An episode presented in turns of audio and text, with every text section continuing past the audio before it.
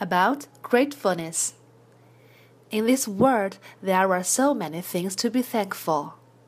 For mothers who give us lives and so much love. For families which make us feel warm and bring us up. For teachers who teach us knowledge.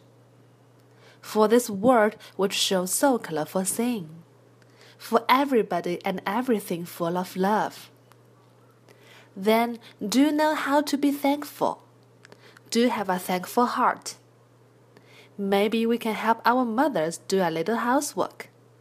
Maybe we can help our teachers clean the classroom. Maybe we can make some pretty cards for our parents.